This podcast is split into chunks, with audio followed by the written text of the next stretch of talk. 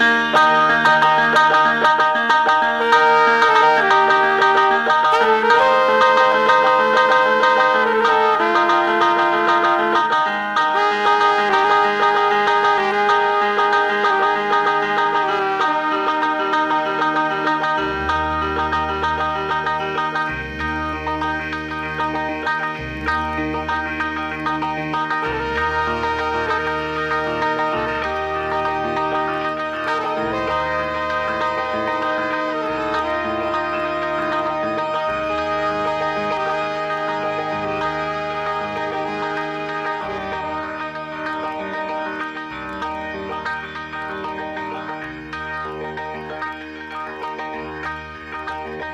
Cuando la ciudad se aquieta, seres sigilosos salen de sus madrigueras y toman el aire de Radio Semilla.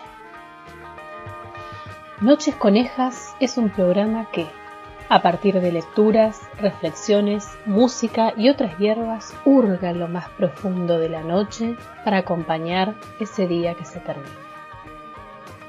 En la voz, desde una ciudad remota de Mamá Conejo, y con la presencia mesmérica en los controles del señor operador, hurga, roe, corroe laberintos del pensamiento y la cultura.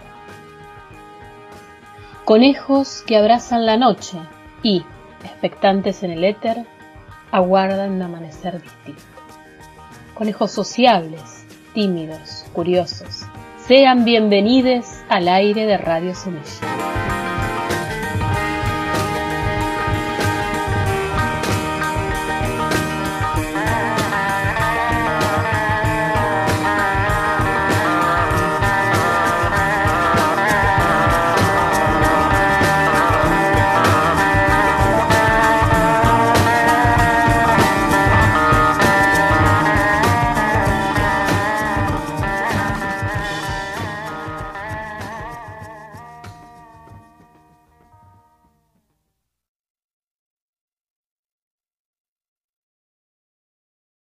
Buenas noches, conejos del éter, y bienvenidos al trigésimo sexto episodio de Noches Conejas por Radio Semilla.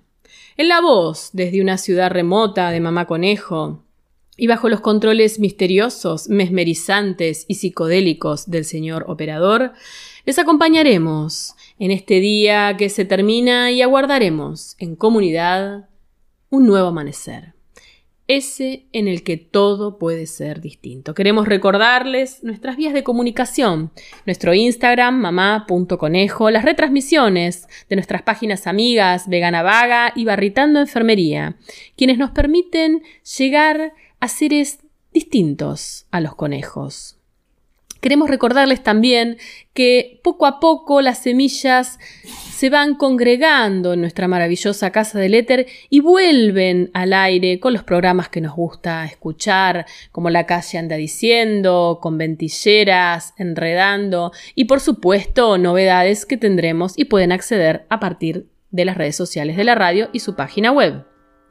Por último, también comentarles que Radio Semilla continúa transmitiendo 24/7 con buenas músicas que nos ayuda a atravesar estas épocas cada vez más agobiantes. El programa del día de hoy está dedicado a Anna Cook y compartiremos también su música.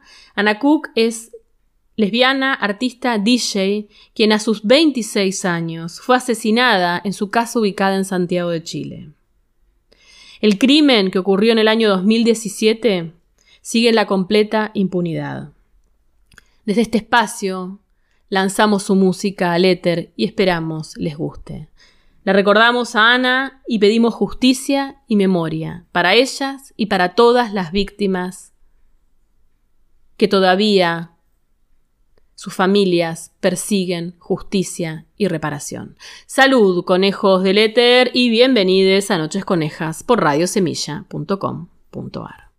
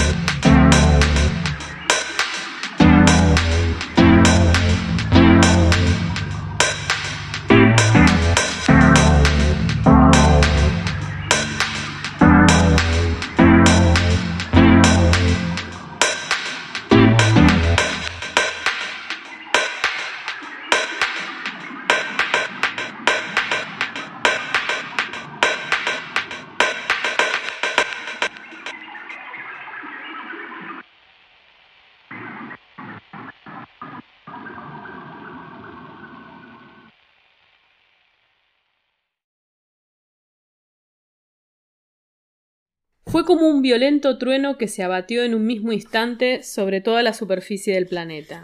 Ese día, el 28 de noviembre de 2010, cinco grandes periódicos, Le Monde, The New York Times, The Guardian, Der Spiegel y El País, publicaron simultáneamente en tapa titulares que anunciaban las mismas revelaciones escandalosas. Se trataba de una primera selección de documentos militares estadounidenses clasificados que versaban principalmente sobre las guerras en Irak y Afganistán. Y también había cables diplomáticos. Las filtraciones provenían de un sitio que hasta entonces tenía una audiencia relativamente marginal, Wikileaks, fundado algunos años antes por un hombre muy decidido a confrontarse con diversas instancias asociadas al poder y a develar lógicas que presiden su funcionamiento en general de naturaleza opaca. Este hombre manejaba un saber agudo de los procedimientos que, en un mundo que ya había alcanzado un estadio casi consumado de digitalización de la información, le permitía hackear datos de ciertos servidores y organizar su difusión masiva y rápida en las redes.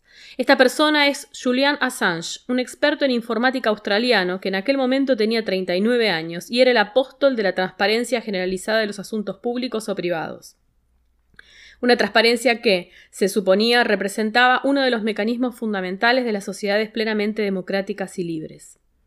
Si entonces se divulgaron muchas conductas reprochables y hasta a veces ilegales, el movimiento partía del postulado según el cual toda actividad, cualquiera fuera su naturaleza, desde el momento en que se valiera de métodos confidenciales, merecía ser llevada al conocimiento del público. El lanzador de alertas se elevó in situ al rango de profeta de la época dado que había tenido el ingenio de crear una infraestructura destinada a hacer temblar a los poderosos, que no habían dejado de gozar desde siempre de una amplia inmunidad. Pero al mismo tiempo fue acusado por algunos de candor e irresponsabilidad, de ser culpable de poner vidas en peligro o de interferir en la implementación de acciones que, para ser llevadas a buen término, necesitaban desarrollarse al abrigo de las miradas curiosas. Pero qué diablos. Desde el momento en que reconocemos a un héroe impulsado por tan nobles aspiraciones, ¿por qué cargarnos con matices? Es mejor apurarse y unirse al coro general de aclamaciones. Con mucha rapidez, Estados Unidos pidió la extradición de Assange desde su lugar de residencia, Londres, donde se refugió finalmente en la Embajada de Ecuador. Se decretó la prohibición para cualquier sistema de alojar la plataforma. De inmediato, como a la velocidad de la luz, proliferaron más de dos mil sitios espejo. Estas instancias señalaban el advenimiento de una nueva era que, de ahí en más, haría difícil, incluso imposible, bloquear la propagación instantánea y mundial de documentos. Ya nada sería como antes. Un individuo o diversos grupos de individuos podían con su sola acción importunar a las grandes instituciones, o incluso a los mismos estados, en este caso a la primera potencia económica y militar del planeta. Era el índice patente de que los sucesivos se nos ofrecerían a todos los poderes sin precedentes. En Francia, Le Monde señaló a Julian Assange como personaje del año 2010. Por su lado, el New York Times, pero también el Times Magazine, eligieron a otro joven, esta vez de 26 años, que por su espíritu visionario y su excelente dominio del código informático, parecía poder instalar, casi por sí solo, un nuevo orden. Mark Zuckerberg, el fundador de Facebook, que se acababa de convertir en la star de la plataforma, que ya se llamaba red social, y que en aquel momento conocía un crecimiento exponencial. Este título honorífico le fue atribuido pocos meses más tarde de que hubiera sido objeto, pese a su extrema juventud, de una biopic, Red Social, David Fincher, 2010. Su obra consistía en permitir a los seres humanos a lo largo y a lo ancho del planeta tener intercambios de modo sencillo, contar hechos cotidianos más o menos íntimos para círculos de personas afines, tomar la palabra públicamente y a propósito de todo tipo de temas tanto como quisieran, o incluso postear fotos personales, entre otras funcionalidades. Emergían nuevos juegos de visibilidad y de expresividad que ahora estaban puestos a disposición de todos. Probablemente, ahora que la década de 2010 ha concluido, sea posible considerar estos dos acontecimientos como inaugurales de una secuencia histórica que mostró, a una velocidad que crecía sin descanso, cómo el basamento sobre el cual desarrollábamos nuestras existencias se volvía más blando y se pavimentaba con referencias menos reconocibles.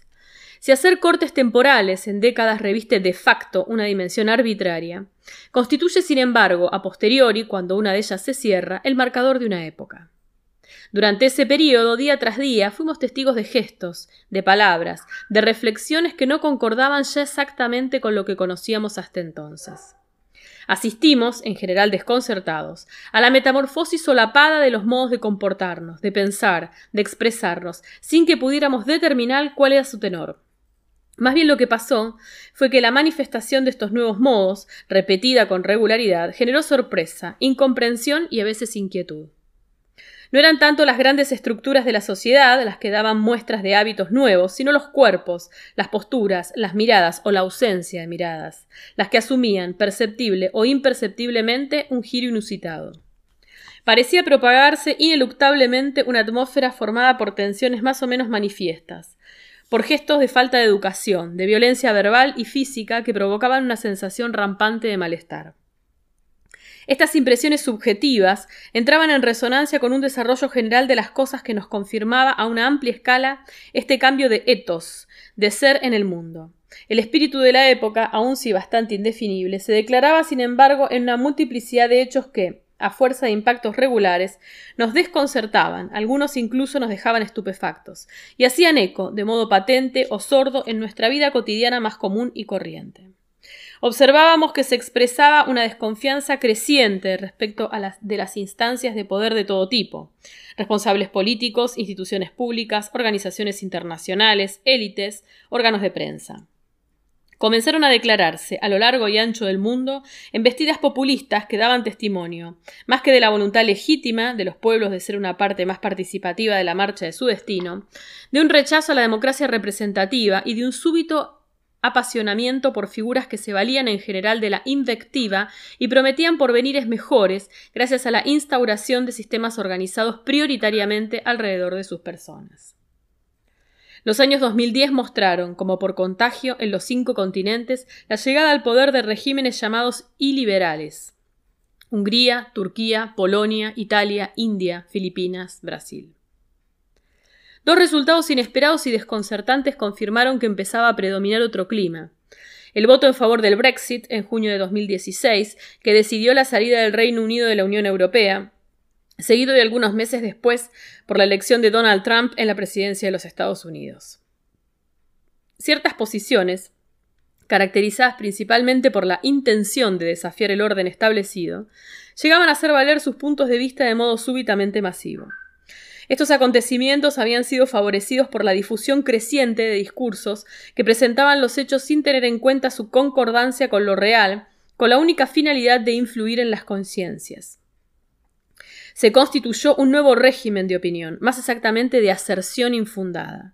Aparecieron entonces las nociones de posverdad, de fake news, de infox, haciendo eco, por su connotación absurda, en nuestra creciente desorientación colectiva. Algunos años antes, en 2014, un hombre llamado Abu Bakr al-Baghdadi había proclamado él solo, en territorios ya reconocidos ubicados a caballo entre Irak y Siria, el nacimiento de un califato el Estado Islámico. El califato estaba destinado a servir de base de lucha contra el supuesto desvío de los países musulmanes respecto del dogma y contra un Occidente acusado de promover modos de existencia juzgados impíos. Occidente tenía que pagar, finalmente, el precio de las humillaciones que había hecho padecer a tantas poblaciones colonizadas en épocas previas. Muy pronto, la influencia de esta entidad, ejercida principalmente a través de Internet, tuvo como efecto que se consumaran series de asesinatos en masa, cometidos en la mayor parte de los casos por individuos solitarios, en Europa, Medio Oriente, Asia, los Estados Unidos. Estas conmociones se produjeron sobre el fondo de una expansión sin precedentes del complotismo a escala del planeta.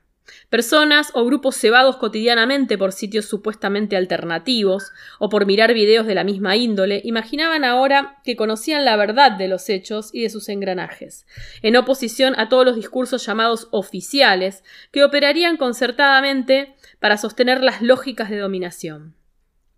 Al mismo tiempo, resurgió un antisemitismo que recuperaba sus características históricas, que se valía de los sempiternos clichés y que alegaba la influencia de los judíos sobre las finanzas o les atribuía el objetivo de organizar empresas de manipulación con diversas finalidades, pero que sobre todo se manifestó de modo inédito, no ya bajo forma de un resentimiento vago y subjetivo, generalmente silenciado, sino por medio de la enunciación enérgica de palabras, en primera persona o enmascaradas, que estaban llamadas a circular por todas partes. Todos esos fenómenos, convertidos en el destino casi banal de la época, generan permanentemente una oleada de discursos más o menos desconcertados, de comentarios, de artículos, de obras. Lo propio del desarraigo es que produce verbo. El primero de los reflejos, entonces, consiste en subrayar la insolvencia del neoliberalismo, convertido desde hace más de medio siglo en el credo predominante en la mayor parte de los países, y en detallar las consecuencias molestas que éste pudo originar. Aumento de las desigualdades, generalización de la precariedad, retroceso del estado de bienestar y del principio de solidaridad. Se recuerda el descrédito en el que cayeron los responsables políticos que habrían faltado a su misión de velar, antes que nada, por el mejor interés general.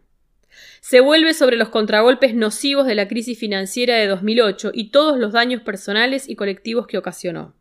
Se menciona la abundancia caótica de los flujos migratorios a lo largo y ancho del mundo, particularmente en Europa, en el transcurso de la década de 2010, los efectos del repliegue y de rechazo que pudieron provocar.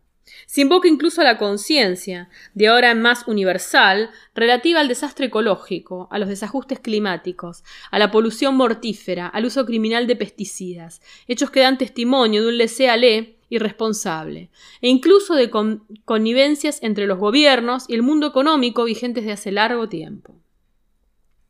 Con total seguridad, todos esos acontecimientos conjugados y bastantes otros más contribuyeron a avivar una sensación cada vez más extendida de desconfianza.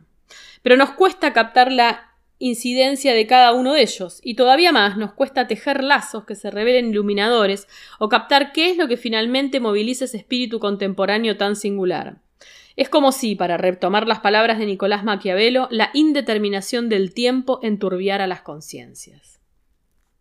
Entonces, sumidos en la más absoluta confusión, intentamos hacer analogías históricas, evocamos una vuelta de los años 30. Llegamos al punto de hacer sistemáticamente comparaciones apuradas y superficiales a casi un siglo de distancia. Estos procedimientos no hacen sino aumentar la confusión, impidiéndonos entender la sustancia de nuestro presente, que es inédita en todo punto. Nos aferramos sin descanso a hacer hablar esta cascada de acontecimientos, pero no llegamos a hacer que, no nos, que nos den su jugo, ni llegamos a comprender de qué madera están hechos. No es que, si llegáramos a hacerlo, podríamos entonces esperar rectificar el curso de las cosas invadidos por las mejores intenciones. Al menos nos veríamos finalmente confrontados sin obstáculos a los que actualmente nos hace frente. Todo el tiempo establecemos constataciones, pero sin llegar a diferenciar lo que le compete a un núcleo o foco original que, pese a todo, sí es identificable. En oposición a toda esa prosa desconcertada y a ciertos métodos bastante inútiles, lo que convendría hacer es subir un nivel. Es decir, no considerar estas evoluciones como si fueran de algún modo exteriores a nosotros, como si representaran el sustrato fatal e indiferenciado del mundo, sino ver que aquello que las mueve es una multitud de fuerzas que, de ahora en adelante, creen que gozan de un estatuto absolutamente distinto y que pretenden hacerlo saber. Porque lo que se formó en el transcurso de los años 2010, lo que motificó de un extremo al otro la representación que nos hacemos de nosotros mismos, así como nuestro régimen histórico de existencia común, es el advenimiento de una nueva condición del individuo contemporáneo. Eric Saden, La era del individuo tirano, el fin de un mundo en común, editado por Caja Negra. Eric Saden es escritor y filósofo, una de las personalidades francesas más renombradas de la actualidad, entre quienes investigan las relaciones entre tecnología y sociedad. Se ha ocupado de diversos escritos en trazar un diagnóstico de la contemporaneidad y sus prácticas en función del impacto de los artefactos tecnológicos que producen en la humanidad. Entre, sus libros se encuentran La Humanidad Aumentada, del 2013, premio Hub al ensayo más influyente sobre lo digital, La Vie Algorithmique, 2015, La Siliconización del Mundo, 2016, y La Inteligencia Artificial o El Desafío del Siglo, 2018. Eric Saden desarrolla además tareas de docencia e investigación en distintas ciudades del mundo y publica regularmente artículos en Le Monde, Liberación, Les Inrecuptibles y The Site, entre otros medios.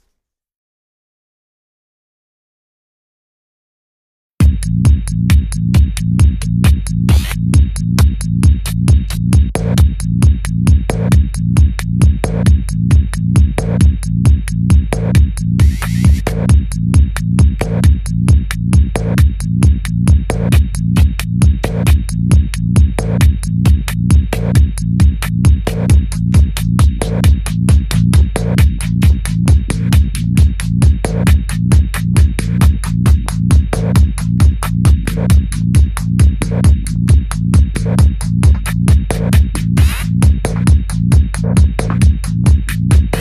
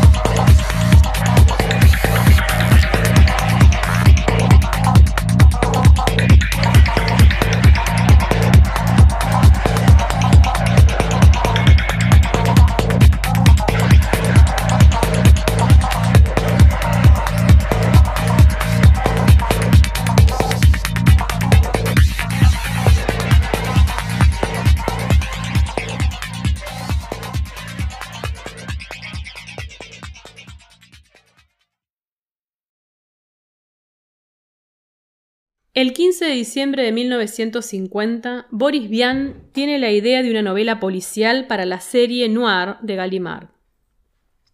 El tema le parece tan bueno que él mismo se siente asombrado y ligeramente admirado. Escribe la sinopsis, cuatro capítulos y abandona el proyecto. ¿Habría sido un libro en la línea de Vernon Sullivan? Aunque él se reservaba este seudónimo para la editorial du Scorpion, el estilo deja muy pocas dudas. Bian fingía ser el traductor de Vernon Sullivan, pero en realidad era un seudónimo suyo con el que firmó cuatro novelas. Más de 60 años después, los herederos de Boris Vian le dieron carta blanca a Ulipo para que escribiese la continuación. Misión aceptada con entusiasmo. El lector dirá si ha sido cumplida. Aquí está No hay manera de escapar. Con esta frase fatalista, luego convertida en título, terminaba la sinopsis. La novela tiene 16 capítulos. Los primeros cuatro intactos son los de Bian. El lector encontrará además unas notas eruditas colocadas al final para que no perturben la lectura, un apéndice con la sinopsis completa de Boris Vian, un texto sobre los lazos entre Vian, muerto en 1959, y Oulipo, nacido en 1960, la trastienda de la escritura colectiva, un comentario sobre la cubierta de este libro y por último un postfacio, porque también queríamos contar todo eso. No hay manera de escapar. Y en esta edición de Noches Conejas, leeremos los cuatro primeros capítulos del libro de Boris Vian, No hay manera de escapar. Ellen Brewster, Ellen Brewster, Ellen Brewster. Me desperté de un salto. El tren volvía a ponerse en marcha con una brusca sacudida. La frenada había sido suave, sin duda, y no había perturbado mi mal sueño. Mientras las últimas luces de la estación se disipaban en la triste niebla de otoño, yo masticaba con la boca vacía. Tenía un gusto pastoso en la lengua, y la sensación me hizo recordar a cuando, dos meses antes, me había despertado en una sala de operaciones en Corea. La verdad es que no me hacía falta ese sabor para pensar en la operación. Miré entonces mi mano izquierda, un objeto hermoso, revestido de cuero amarillo. En el interior de mi mano unos resortes y unas palancas de acero me permitían hacer casi cualquier cosa. Casi. ¿Qué efecto tendría algo así en el hombro de una chica? El cirujano no se había preocupado por eso. Tendrá usted una mano poderosa, me dijo. Trate de no apretar mucho las de sus amigos. Podría lastimarlos. ¿Han visto alguna vez los cartuchos de los cañones antitanque?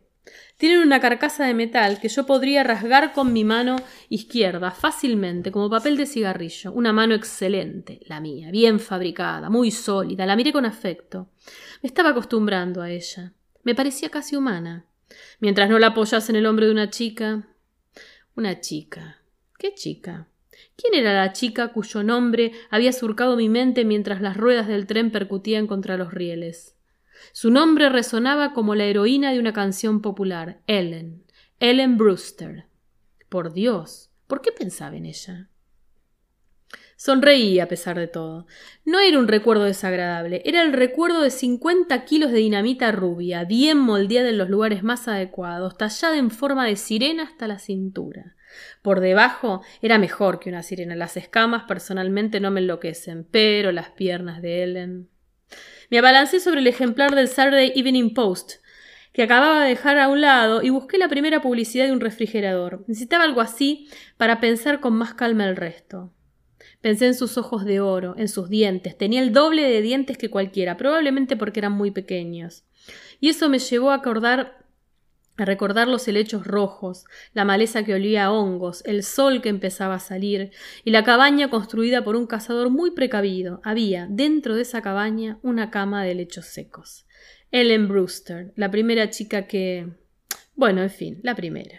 Éramos vecinos. ¿Qué edad tenía yo? Hice cuentas con los dedos. Quince años, lo mismo que ella. Por entonces yo era un poco frágil, no muy fornido. El tren aulló mientras cruzaba un puente de hierro y me sobresalté cuando el eco de entre los vagones del metal amplificó el estruendo de las ruedas sobre los rieles. Eché un vistazo a mi reloj. Diez minutos todavía. Black River quedaba al otro lado del río del mismo nombre. Y acabábamos de llegar a Stonebank, en la orilla oeste. Había hecho bien en despertarme. Lo raro era que me hubiese despertado pensando en Ellen.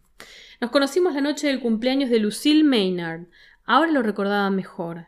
Me había puesto mi primer smoking, el de mi padre. Gracias a su holgada situación, mi padre tenía los medios necesarios para pagarme uno nuevo. Pero esto mismo explicaba, quizás, cómo había llegado él a su holgada situación. No gastaba el dinero de modo imprudente. Por otra parte, los grandes gastos de mi madre restablecían el equilibrio. Aquel smoking me apretaba. Todavía me veo a mí mismo, con ese maldito nudo que se torcía todo el tiempo, con ese mechón enrulado que era mi desesperación y que rompía obstinadamente su caparazón de fijador. Me veo en el salón de Lucille, con la nitidez irreal de los sueños. Habían enrollado la alfombra y la habitación adquiría dimensiones inquietantes. Habían quitado casi todos los muebles. Solo quedaba el gran tocadiscos automático, el sillón, unas sillas dispares a lo largo de la pared, unas luces, muchas luces, Todas las chicas con las que habíamos paseado y nos habíamos bañado aparecían, con esos vestidos de tímidos escotes más desnudas que con un traje de baño. Frank, me gustaría que bailaras conmigo. Ellen me miraba, estaba hermosa con toda esa muselina amarilla, del mismo color de sus ojos. Aquella noche, a las cinco de la mañana, nos fugamos en el coche de sus padres. Terminamos en la cabaña, sobre los helechos. Ella lloraba y reía al mismo tiempo. Sentí vergüenza, estuve orgulloso y algo protector, y quise irme a dormir, porque al día siguiente teníamos que enfrentar al equipo de Johnny Long, y yo jugaba de medio apertura. Pero Ellen estaba tan hermosa que la besaba y me dolía verla llorar. Sonreí mientras el tren se aceleraba. Aún sentía la ternura cuando pensaba en Ellen, y me ponía feliz recordarla, más feliz que el más feliz de los soldados, con o sin Purple Heart, porque por primera vez había dejado de pensar en los cinco chinos que había freído con el lanzallamas. Ellos hacían noche a noche que despertar entre sudores. Su imagen me perseguía desde que dos meses atrás me habían recogido bajo los escombros informes del refugio donde habíamos esperado por treinta horas la orden de retirada. Pero este tren corría ahora por suelo americano, y mientras llegaba a Black River yo pensaba en Ellen Brewster, la tierna Ellen, la compañera de mi primer placer de hombre. ¿Qué sería hoy de ella? ¿Reconocería al Frank Bolton en este tipo precozmente envejecido, en este hombre de treinta y cinco años que parecía una década mayor con cabello gris y tantas arrugas alrededor de los ojos? Conocí a muchas mujeres después, mujeres igual de hermosas o atractivas, y mucho más expertas. Los frenos empezaron a chirriar, resueltos a detener estas 900 toneladas de acero y carne lanzadas a 120 kilómetros por hora. Sonreí porque era buen signo. Volvía a empezar de cero. Era una suerte haber pensado en Ellen. La memoria a veces nos juega bromas. Me alegraba que su imagen me recibiera antes que nadie en mi regreso al hogar. Buen presagio. Lentamente la caravana se inmovilizó. La estación parecía algo hostil con esa fría iluminación de mercurio. En cuanto descendí, se armó un alboroto. Entregué mi billete. Un vendedor de periódicos anunciaba noticias sensacionalistas. Mi cerebro zumbaba. Permiso, déjeme pasar. El hombre me miró asombrado y al ver mi uniforme y mi condecoración tuvo un gesto comprensivo. ¿Cansado del viaje? No respondí. Estaba helado de tristeza y horror. El vendedor de periódicos gritaba sin parar. Ellen Brewster, esposa divorciada de un rico banquero de Black River, asesinada. Edición especial. Ellen Brewster, esposa divorciada de un rico banquero de Black River, asesinada.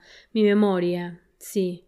¿Mi memoria o un vendedor de periódicos en Stonebank, a donde llegué dormido? Doblé el periódico y lo metí en un bolsillo. Muy tarde. Todo se había echado a perder. El viaje en taxi a casa, la llegada al portón de hierro negro, el olor familiar de las hojas mojadas en el suelo, frescas y grises bajo la niebla, y el sonido de mis zapatos en el camino de gravilla frente al pórtico, todo era minúsculo e impreciso. Todo perdía su delicia y su consistencia ante el dolor amargo que me causaba la noticia en el courrier. Hacía mucho que no amaba más a Ellen, pero acababa de marcharme de esas tierras de Corea donde la masacren a nuestro pan cotidiano, nuestra pesadilla, y ya me encontraba de nuevo en medio de la sangre, el asesinato y la salvaje y grotesca maquinaria de la muerte. Mi equipaje nunca me había parecido tan pesado. Un mundo de pensamientos negros y descorazonadores se instaló en mi mente. De pronto, sin tomar conciencia, pulsé el interruptor del pórtico y pasé junto a los grandes tiestos en los que solía ver capuchinas y otras flores, pero ahora no quedaban más que unas hojas redondas, desmesuradas y unos tallos amarillos y fibrosos. Abrí la puerta y entré. Vi que había luz en el salón. Agitado e intranquilo, dejé caer mi equipaje y apenas respondí a la alegre estupefacción de Vale. El mayordomo, con un desanimado Hola, vale, pasé al salón. Un fuego ardía en la chimenea. Sus reflejos arrancaban brillos rojos a los muebles de estilo colonial en los que yo había pensado a menudo, como si soñara mientras bebía de un solo trago el café de cocinero de nuestra compañía, quien no lo lograba, a pesar de su empeño, que comiéramos a gusto esas raciones que yo conocía muy bien por haberlas probado tres años antes en la guerra del 42. Estaba solo en el salón.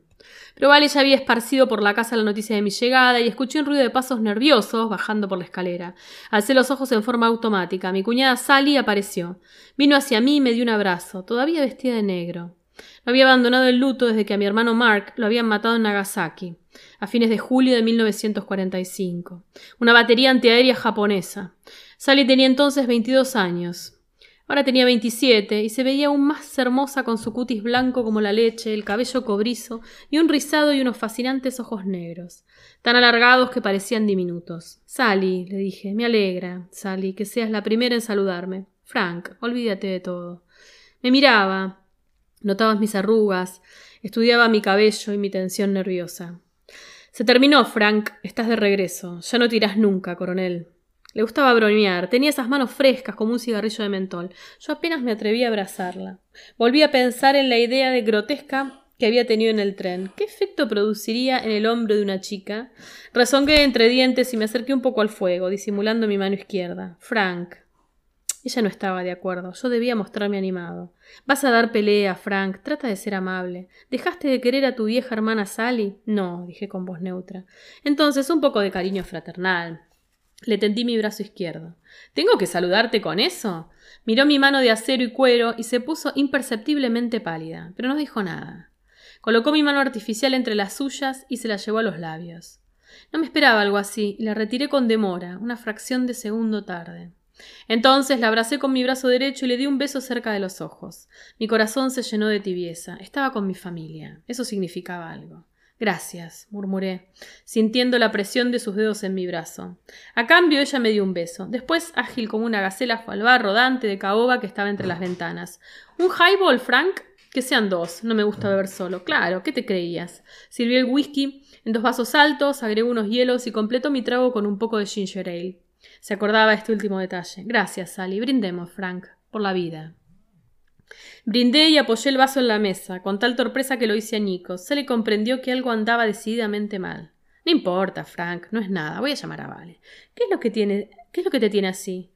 No vuelvas a decir por la vida, Sally. Me hace pensar en las últimas noticias y prefiero no hacerlo en estos momentos. Permaneció en silencio y me miró. Llevaba una chaqueta de terciopelo negro que resaltaba unos pechos perfectos y unas caderas demasiado movedizas para la tranquilidad de cualquier espectador. Entonces me acordé de la noticia del periódico y el whisky ya no me hizo ni una cuarta parte de lo bien que lo de bien que debía hacerme. La idea me asaltó de pronto. ¿Podrías prepararme otro, Sally? Voy a hacer una llamada. Fui al vestíbulo de la entrada, donde había un teléfono, busqué la guía de Stonebank R. Raro Rose, N. Rose, 739 Dream Street. Stonebank, Narcissus Rose, a quien apodábamos el matador. Marqué el número y esperé. Pese a la hora, se encontraba en su despacho. Una voz de mujer me respondió. El señor Rose está ocupado. ¿Quién lo llama? Una voz opaca, sensual, llena de notas graves. Hola, Carmen, dije. Soy Bolton, Frank Bolton. ¿Podrías pasarme con el viejo matador? Oh, Frank, me dijo acentuando el Frank, para que notase a las claras su sorpresa. Por supuesto, ya mismo. El señor Rose aún está aquí. Un segundo después, el matador murmuraba en mi oído con su dulce voz. Mi tesoro, has regresado. Narcissus, dije, necesito verte. Mañana, por la mañana. Es urgente. No me hizo ninguna pregunta. Te espero a las diez, repuso. Puedo concederte media hora. Gracias. Corté y volví al salón. Pero me detuve antes de llegar a la chimenea y llamé a Vale. Apareció de inmediato. Vale, ¿dónde está el duque? El señor, dijo Vale. Está en su laboratorio, señor. Discúlpeme, no quise molestarle, avisándole que había vuelto el señor. Usted sabe cómo es el señor Bolton, señor. Muy bien, pelirroja, le dije a Sally en un arrebato de confianza. Vamos a visitar al duque antes de la cena. En el camino atrapé el segundo highball y me lo bebí de un trago. Esta vez no rompí el vaso. Rompí el espejo del bar, pero no por las mismas razones. Había anochecido y cuando Sally se acercó a mí noté que tiritaba. ¿Algo te da miedo? quise saber. ¿Hay un bandido detrás del rosal? Se rió con su hermosa risa, clara y fluida. La silueta oscura del rosal, coloreada por las tardías ondas blancas de algunas pimpinelas más resistentes que las otras, no escondía ningún bandido. Sí, en cambio, los recuerdos de una época más feliz y los largos momentos de ocio de aquellas tardes de verano en las que Sally, tumbada junto a mi hermano Frank, prestaba un oído complaciente a mis talentos de cantor aficionado. También eso había muerto. Imposible rasgar una guitarra con una mano de metal. La pequeña ventana del laboratorio formaba un agujero naranja en la pared cubierta de hierra, hiedra. Entramos sin hacer ruido. Había, en primer lugar, un habitáculo muy simple, con baldosas, la puerta del laboratorio. Al fondo a la izquierda estaba abierta. Me detuve en el umbral. Parecía agradable ahí adentro, y Sally soltó un suspiro de alivio. Miré las estanterías llenas de frascos y de libros, y también la mesa de cerámica, sobre la cual se apilaban en total desorden artefactos con sus partes desmontadas, soportes, extractores, calefactores y refrigeradores de formas extrañas. En la silueta doble y retorcida de una bomba de vacío de mercurio se reflejaba la franja de luz del techo una luz amarilla, de vapor de sodio, que teñía el cabello blanco del anciano sentado frente a la mesa, en el fondo de la habitación. No nos había oído entrar y no se movía. No quise romper el silencio por miedo a asustarlo. Sally pareció advertir mi incomodidad y actuó en mi lugar. Volvió a la puerta, dio un portazo y caminó haciendo un poco más de ruido que antes. Padre. Hay visitas. La silueta no se movía. Me empezó a invadir una angustia, algo vaga al principio. Avancé. Sally volvió a hablar. Padre, ¿se siente mal? Sí comprendí cuál había sido mi angustia, fue gracias al alivio que me causó ver el movimiento de sus hombros caídos. Luego de una tos ligera, David Bolton nos buscó con la mirada. Me reconoció en el acto y se puso de pie. Frank. Estás de regreso. Mi primera visita es para usted, Duque. Trataba de ser gracioso, pero me espantaba su aspecto. ¿Qué le había ocurrido a mi padre? ¿Era posible que en seis meses se hubiera convertido en este viejo encorvado y ronco, en este tambaleante muñeco de ojos vidriosos? Así todo me había reconocido. Ciertas emociones, sin dudas, acortan las distancias mejor que las miradas. Estreché la mano huesuda que él me tendía y me asombró sentirla tan ligera y húmeda, como la mano de un enfermo. Miré a Sally. Ella me devolvió la mirada, sin comprender. Parece que actuaste bien.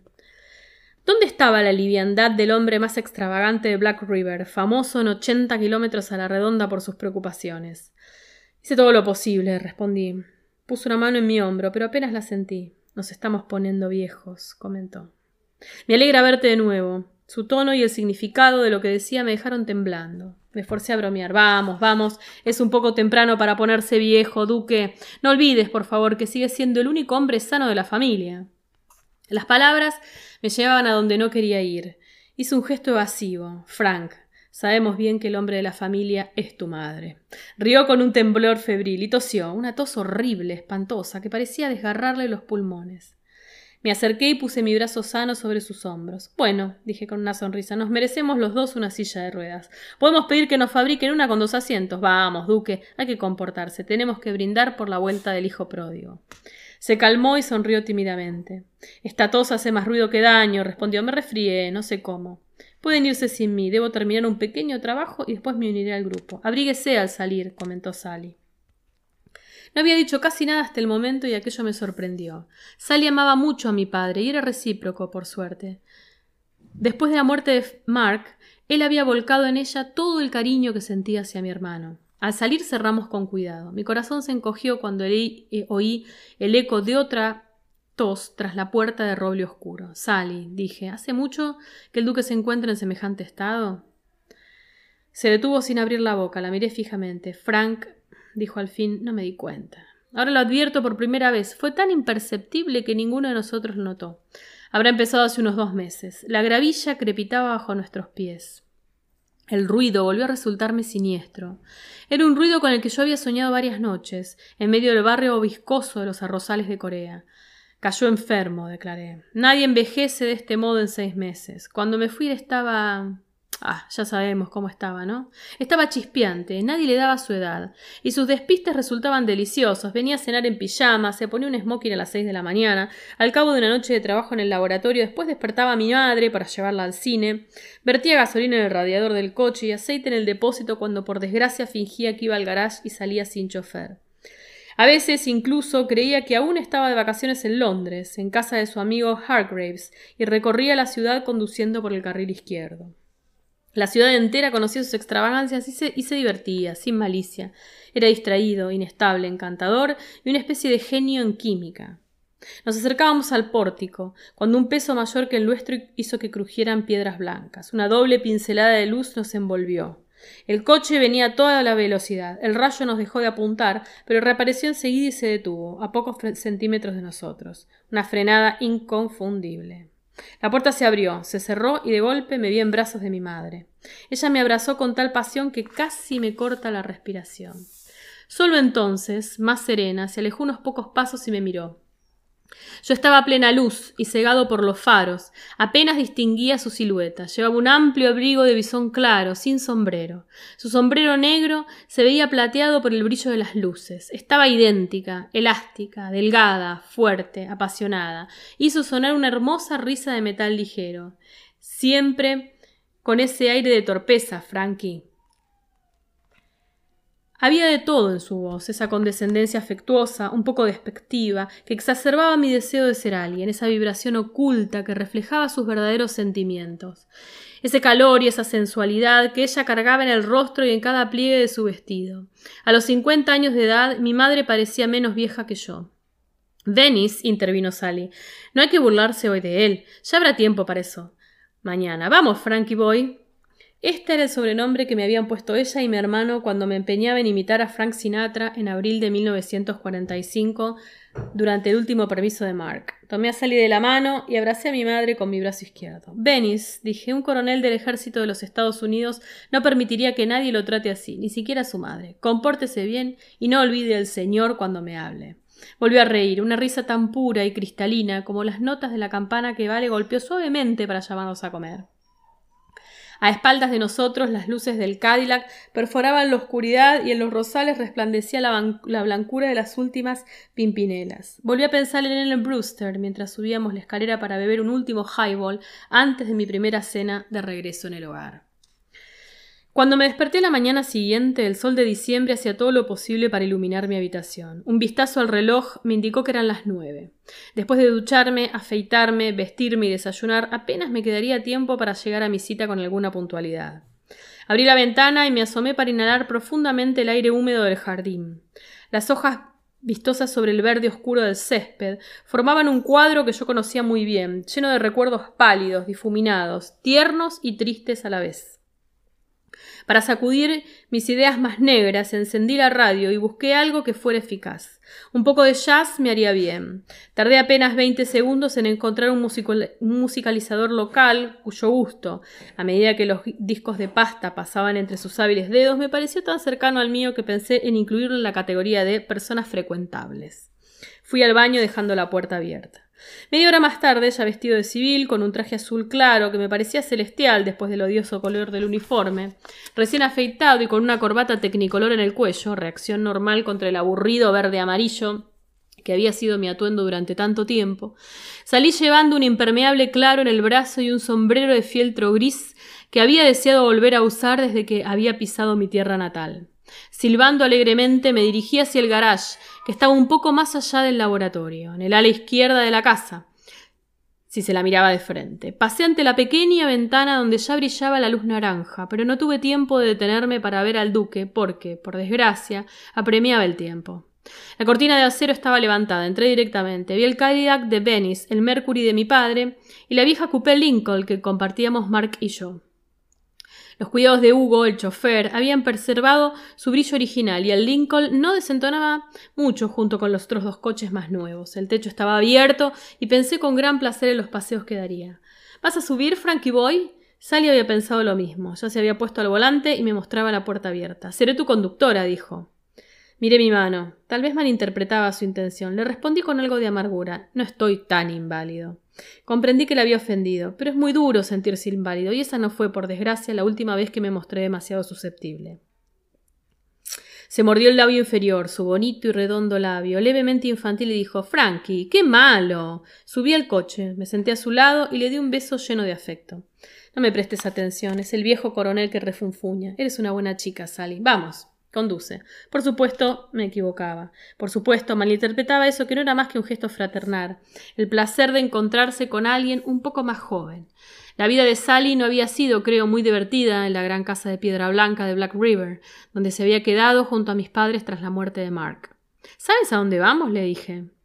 Tendrás que disculparme, Frankie, pero anoche escuché lo que decías mientras hablabas por teléfono. No era ningún secreto, respondí. Voy a reunirme con Narcissus Rose, Dream Street, en Stonebank. El coche traspuso el, portón y giró a la izquierda. Sally era una muy buena conductora. Solo tenía que relajarme en el asiento. Miré los zapatos de gamuza en mis pies. De gamuza. ¿Se dan cuenta? Tus zapatos son horribles, comentó Sally. Me enderecé en el asiento, ofendido. Y tu corbata da miedo. Muchas gracias. Ahora sí que me siento cómodo. Sally sonrió, sin apartar la vista en el camino. Giré para verla mejor. Una imagen hermosa. Llevaba un tocado de terciopelo negro y un traje negro. Tenía unos zapatos negros muy pequeños y unos guantes negros cortos, abiertos a la altura de las muñecas. Sus ojos se alzaban oblicuos hacia las sienes, ocultos por las más bellas pestañas de Black River. No te preocupes, añadió. Sé muy bien lo que estás sintiendo. Si tuvieras un traje rojo brillante, seguro que te lo pondrías, ¿verdad? Sí, contesté con seguridad. Era igual cuando Mark venía de permiso, dijo con su voz siempre serena, inalterable. No pienses en Mark, repuse. Además, no deberías vestir de negro todo el tiempo. No es porque quiera seguir de luto, me explicó.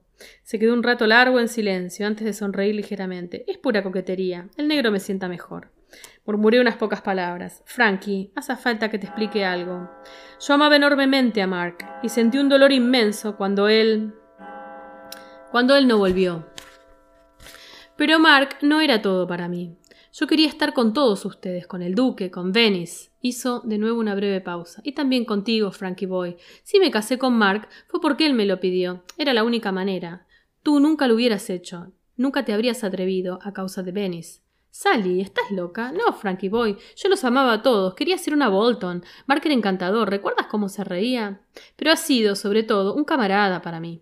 Por supuesto, también lo amé físicamente, pero no me casé con eso por él, Frankie. Fue por el duque, fue por Venice, y por ti, y por él, por ustedes cuatro, por todos ustedes. Mark está muerto, sí, Frankie. Pero Mark era apenas la cuarta parte de aquello con lo que me casé. Algo me cosquillaba en la garganta y no me dejaba hablar. En cuanto a ti, Frankie, no sé. Eres tan divertido con las chicas. Creo que tuviste tus aventuras, pero siempre fuiste muy discreto al respecto, y no vas alardeando por ahí como los otros. Además, Frankie, te he visto actuar con tu madre. Está claro que adoras a tu madre, que la amas. No, por supuesto, no voy a ponerme a hablar ahora del complejo de Edipo ni otras cosas por el estilo, pero Venice es tan superior a las demás mujeres, Frankie, que nunca vas a casarte. Jamás encontrarás a alguien que te parezca mejor que tu madre. Vas a quedarte soltero. Así que ahora entiendes, Frankie. Inclinó un poco la cabeza y soltó una risa veloz, sin alegría. Era necesario que me casara con Mark. Estiré mi brazo izquierdo para tomar su mano. Pero de pronto recordé esa cosa de acero y cuero y maldije en voz baja, un poco debido a mi herida, y otro poco para aliviar la tensión que me había provocado las confesiones de Sally. ¿Quién hubiese dicho que ella escondía bajo su cabello tanta agudeza de análisis? Me aclaré la garganta y dije Veo que estuviste leyendo, cariño, mientras yo peleaba contra los chinos. Se rió, siempre tranquila, siempre perspicaz, y preguntó ¿Dónde tengo que doblar, Frankie Boy? Volví a tomar conciencia del mundo. Ahí estaba Charles Street. En cinco minutos llegaríamos al despacho de Rose. La segunda calle a la izquierda, indiqué. Entonces me acordé de Ellen Brewster con la misma nitidez que el día anterior. Y me puse a hablar y le expliqué a Sally por qué había llamado a Narcissus Rose la noche previa. Ella se mordió el labio inferior. Tenía ese tic cuando estaba emocionada. En efecto, añadí, tuve varios amoríos, pero Ellen fue la primera, Sally, y la noticia me afecta. Por supuesto ya no la amo, ya no siento amor por ella, pero conservo sus recuerdos. Supongo que todos los hombres estarán agradecidos a la primera chica con la que sintieron placer. Sally hizo un gesto afirmativo con la cabeza. Por eso, dije, llamé a Narcissus y voy a ayudarlo. Después de todo, vuelvo de pelear y necesito un periodo de transición antes de decidirme a cambiar de actividad. Prefiero matar al bastardo que asesinó a Ellen en vez de a esos tipos de allá, que ni siquiera saben por qué combaten. ¿Puedo ayudarte? propuso. No, mi tesoro, contesté. Sin dudas no es un trabajo para una mujer, y eres demasiado hermosa para arriesgar un solo mechón de tu cabello. ¿De qué sirve que sea hermosa? murmuró. Frene el coche, le dije. Llevamos. Me parecía más prudente no responder a su última pregunta. Dream Street, a pesar de su nombre, queda en medio del distrito de negocios de Stonebank, y Narcissus Rose había instalado su oficina en el edificio más hermoso de la calle. Me encantaba el basamento de mármol de aquel edificio, así como sus columnas de un estilo que oscilaba entre dórico e Ingerson Rand. Entramos en un gran salón después de franquear la puerta de vidrio y acero cromado. Frente a nosotros aparecieron varios ascensores, cuyo incesante ir y venir era una muestra de la actividad que reinaba en el lugar. De hecho, en los pisos superiores funcionaban la dirección y la redacción de un gran periódico cuya influencia se extendía mucho más allá de Stonebank y sus alrededores. La puerta de la cabina se abrió y el ascensorista nos dejó en el séptimo piso. Narcissus había nacido para las alturas intermedias. Avancé por un pasillo de paredes color beige y alfombras verde oscuro, siempre seguido por Sally, que ya casi no hablaba, hasta toparme con una discreta placa donde se podía leer grabado el nombre de la firma. Entré. Aparecimos en un pequeño habitáculo amueblado con demasiado lujo para hacer la sala de espera de un detective, pero ya conocía a Rose desde hace mucho y nada de él me causaba asombro. Pasé a la habitación de al lado. Hola, Carmen, dije. ¿Está el genio? Oh, Frank, me alegra volver a verte. Me tendí una mano y se le estreché, feliz por nuestro reencuentro. Aunque el motivo de mi visita era un poco siniestro, me alegraba ver otra vez al binomio increíble, Narcissus y Carmen Lindo. No era capaz de entender cómo habían llegado a trabajar juntos. Me costaba explicármelo, pese a que conocía la historia. Mi cuñada, Sally, dije. Sally, ella es Carmen. Imposible imaginar a las dos chicas más diferentes, la morena y la pelirroja, cada cual un acabado ejemplo de su clase. Carmen no había robado su nombre. Era mexicana por parte de su padre, era irlandesa por parte de su madre, y como sus progenitores formaban una hermosa pareja, el resultado era muy satisfactorio. Una gitana de ojos verdes, con la petulancia de una docena de Betty Hutton y una carrocería digna de Fisher.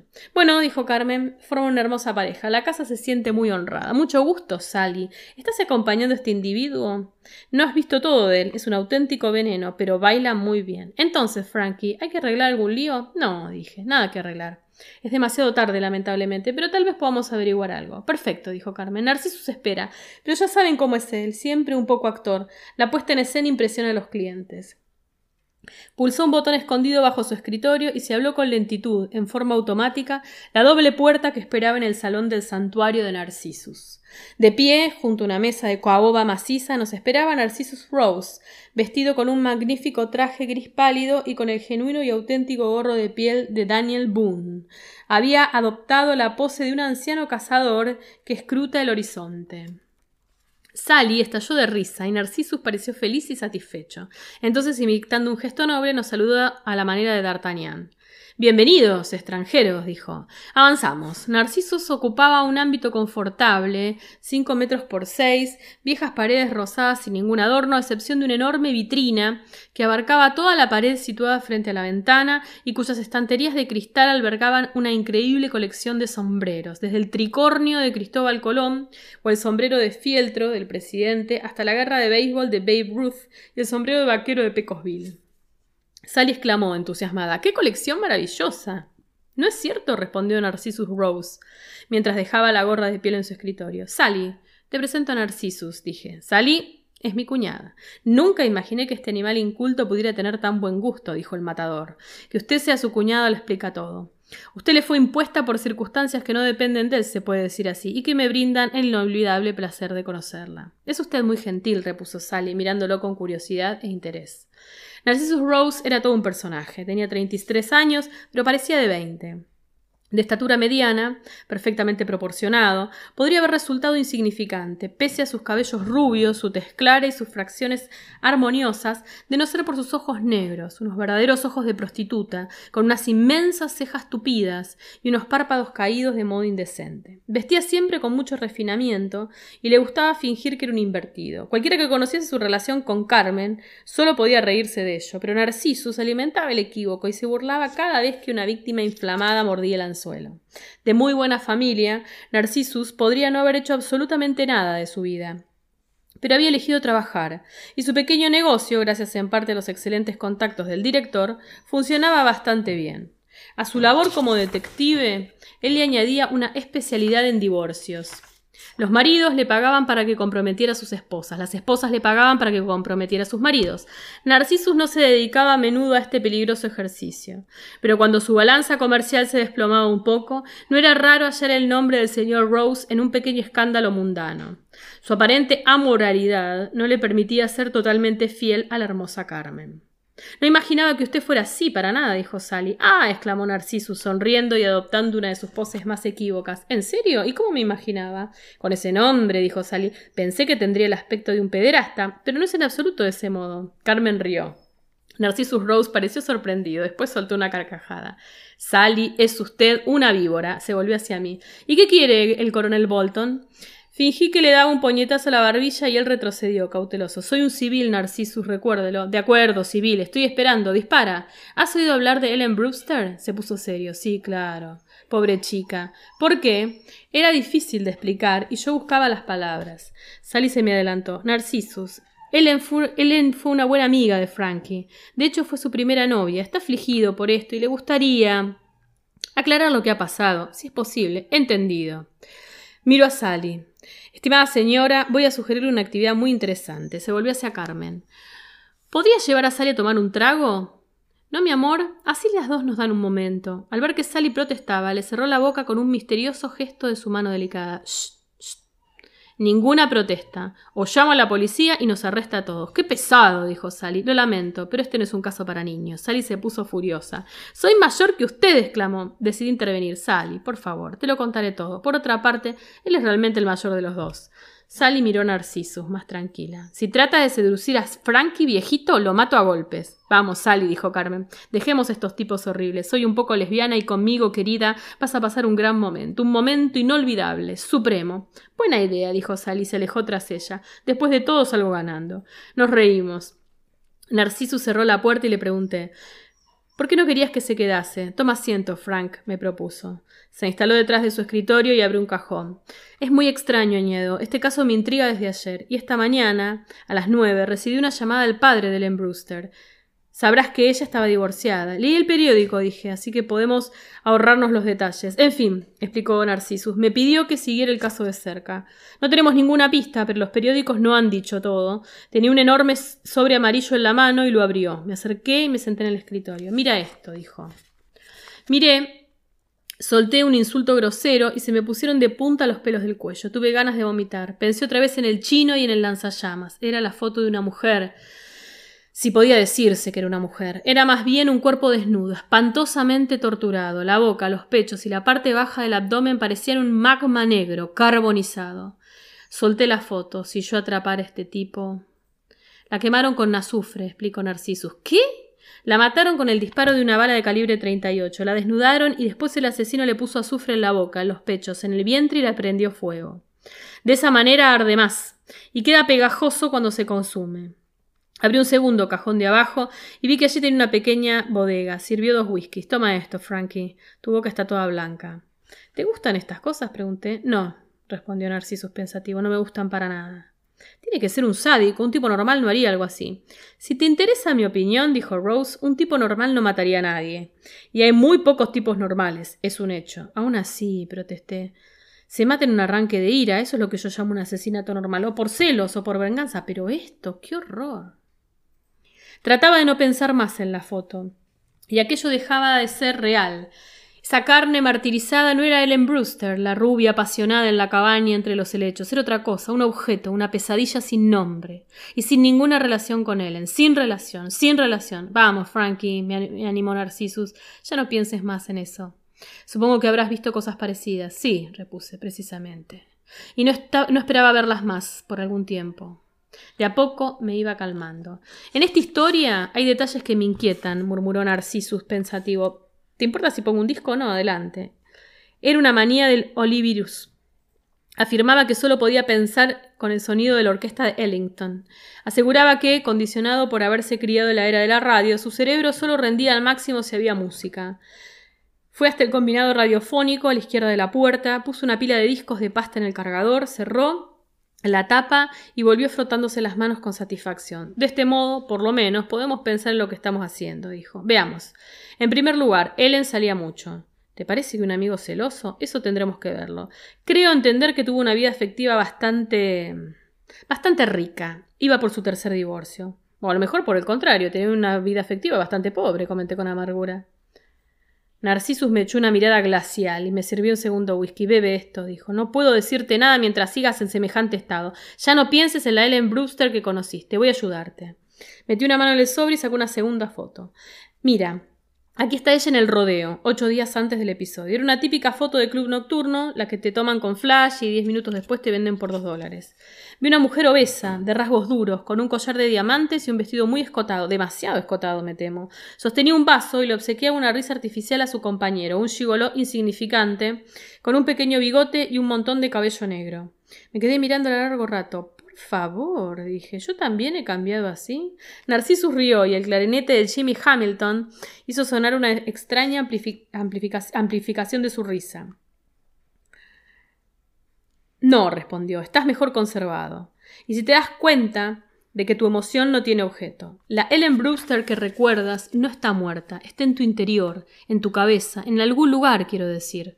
Donde sé que guardemos estas cosas. Ella está viva, y no envejecerá. Lo que estamos haciendo, si todavía te interesa, es encontrar un tipo, un tipo que le hizo eso a esa mujer, señaló la foto que yo tenía en la mano, tal horror, señaló otra foto, más allá de cualquier consideración sentimental.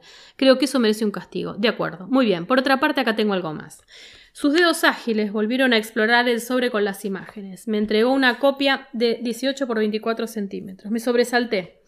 Pero enseguida miré con más atención mientras Narcissus llenaba mi vaso por tercera vez. No es la misma, Narcissus. ¿Qué significa esto? Detrás. Miré el dorso y leí Beatrice Driscoll, 7 de julio de 1950, South Forest. Sentí que me ponía verde y busqué un asiento. Había un sillón detrás de mí.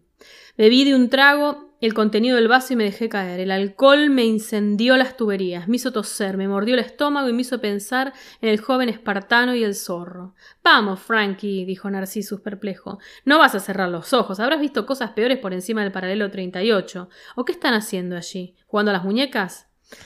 Narcissus, alcancé a responder, ¿te estás burlando o todo esto va en serio? Porque Beatriz Driscoll también la conocí. Después de Ellen, mucho después. Fue la segunda mujer en mi vida. ¿Te das cuenta? Boris Vian, No hay manera de escapar, en colaboración con Eulipo, editado por Caja Negra.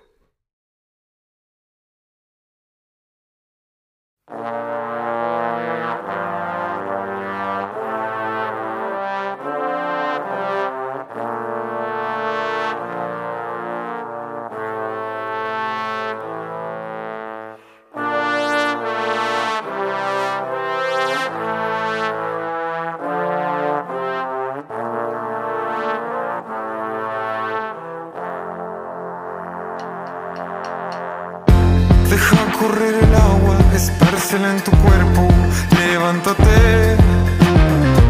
Ha pasado tanto tiempo que no sé nada de ti. Ábrete paso en el viento, rompe ese silencio, pero cuídate. Que para mí eres los ojos, el corazón y la piel.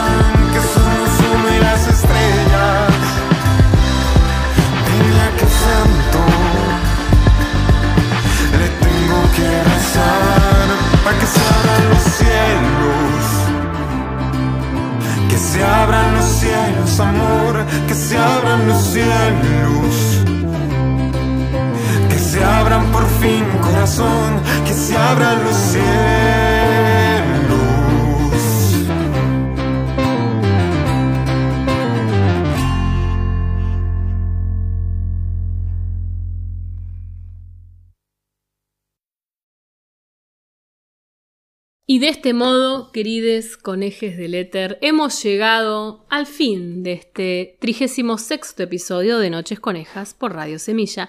Espero os haya gustado estos intensos y largos textos que hemos circulado en el día de hoy, cortesía de Caja Negra Editoriales. Y les esperamos la semana que viene, acercándonos al episodio 40.